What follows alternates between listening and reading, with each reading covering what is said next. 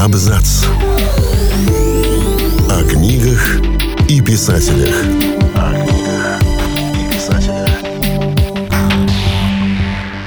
Всем привет! Я Олег Булдаков, и сегодня я расскажу вам об экстравагантном заумнике, мистике и детском поэте, ненавидящего детей, о Данииле Хармсе. Он изобретал собственные приметы и читал книги по черной магии, а также притворялся сумасшедшим, чтобы выжить. О главных и наиболее странных чертах, из которых складывается образ Данила Хармса, слушайте в нашем материале.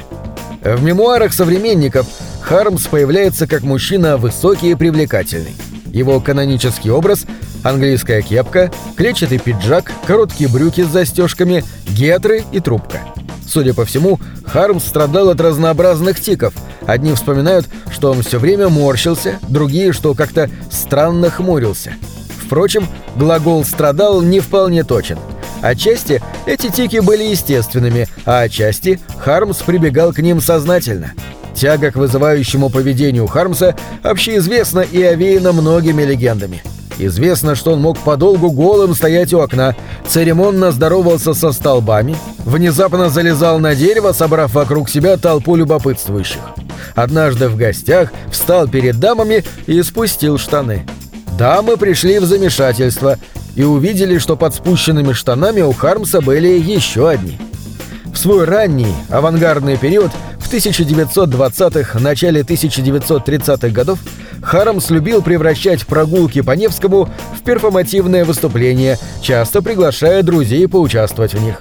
Например, как-то он уговорил свою подругу Эмму Мельникову, девушку небольшого роста, одеться нянькой и провести его по Невскому за руку, в то время как сам долговязый Хармс изображал бы младенца с соской.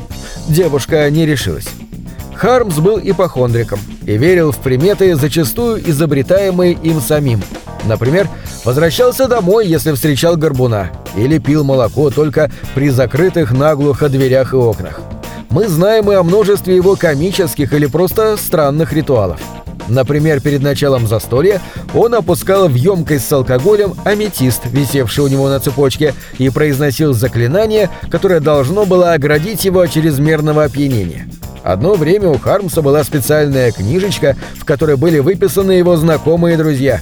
В присутствии этих самых друзей он демонстративно проставлял плюсы и минусы напротив их имен. Его подруга-художница Алиса Порот вспоминает – Однажды я сделала неверное ударение в каком-то слове. Он вскочил, как ужаленный, бросился в прихожую и, вернувшись с записной книжкой в руках, сказал мне с упреком «Что вы сделали? Это ужасно! Мне придется поставить вам минус. В этой книжке на вашей странице одни плюсы. А теперь, вот, видите?» И он сделал черточку. Писатель любил окружать себя такими же экстравагантными персонажами с оригинальным взглядом на жизнь.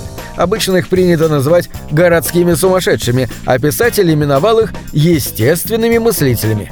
В 1925 году юный Хармс знакомится с поэтом Александром Туфановым, который в том же году основал Орден заумников.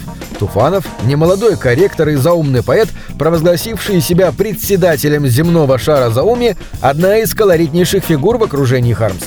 Это был горбун с пышными усами, который носил камзол и жабо и утверждал, что родился в 15 веке в Новгороде. Его поэзия Зауми, в которой фонетика преобладает над смысловой составляющей, сильно повлияла на Хармса раннего периода. В кругу поэтов Ордена состоялось знакомство с философом Яковом Друскиным, которому суждено было спасти наследие Хармса. Он вынес рукописи тогда уже арестованного писателя из разбомбленного дома на Маяковской.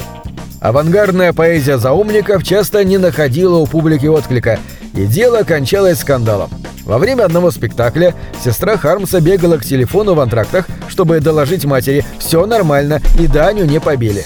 Тем не менее, выступавших, судя по всему, швыряли заранее припасенными гнилыми овощами, а многие покидали зал, не дождавшись конца. Хармс, как и его отец-богослов, был человеком глубоко верующим, мистического склада, но, скорее всего, не исповедовал никакой религии. Он посещал службы в православных храмах, часто наведывался в буддийский дацан на старой деревне. Друзья видели у него на столе книги по черной магии. Он изучал Талмуд, Кабалу, числа имели для него особое значение. Различные эзотерические брошюры, карты Таро. Участвовал в спиритических сеансах. Коллизия взаимоотношений Хармса с детьми хорошо известна. Он был большим детским поэтом, который ненавидел детей. Помимо надписи в комнате Хармса «Здесь убивают детей», можно вспомнить одно из известнейших высказываний Хармса. Говорят, что детей травить жестоко, но что-то же с ними нужно делать.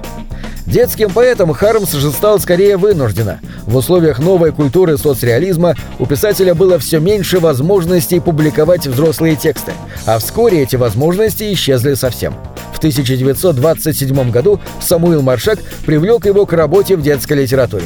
Детские стихи стали для Хармса единственным источником заработка, но едва ли это направление деятельности можно считать халтурой. Детские тексты были частью его художественного мира – там действовали те же законы. Часто сюжеты и ситуации кочевали из детской литературы Хармса во взрослую. При этом Хармса неоднократно обвиняли в аморальности и жестокости. В частности, из-за стихотворения про отца, который охотится на хорька, и поварят, зарезавших поросят, чтобы изготовить ветчину. Когда началась русско-финская война, писатель симулировал сумасшествие, чтобы получить освобождение от военной службы. У него получилось, и в 1939 он лег в психиатрический диспансер. Хармс носил на голове тряпочку, чтобы спрятать мысли.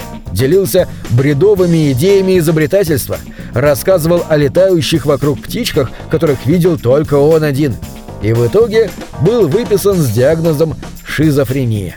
Благодаря этому Хармсу даже удалось защитить вторую жену Марину Малич в начале Второй мировой. Началась война, и Малич получила повестку. Ее определили на рытье окопов. Непосильный труд для обессилевшей от голода девушки. Перед походом на призывной пункт Хармс наставлял жену, чтобы она повторяла про себя словосочетание «красный платок». Малич последовала совету, и ее, единственную из огромной очереди, освободили от работ без веской на то причины. Хармс встретил жену с видом человека, абсолютно уверенного в успехе этого предприятия. Практически всю взрослую жизнь Даниил Хармс прожил в доме вместе с отцом и родственниками сестры в коммунальной квартире в Ленинграде. Комнату Хармса вспоминают заполненной странными механизмами, проволоками и пружинками, рисунками и абсурдными надписями вроде таблички «Клопам вход строго воспрещен». На этом все. Читайте хорошие книги.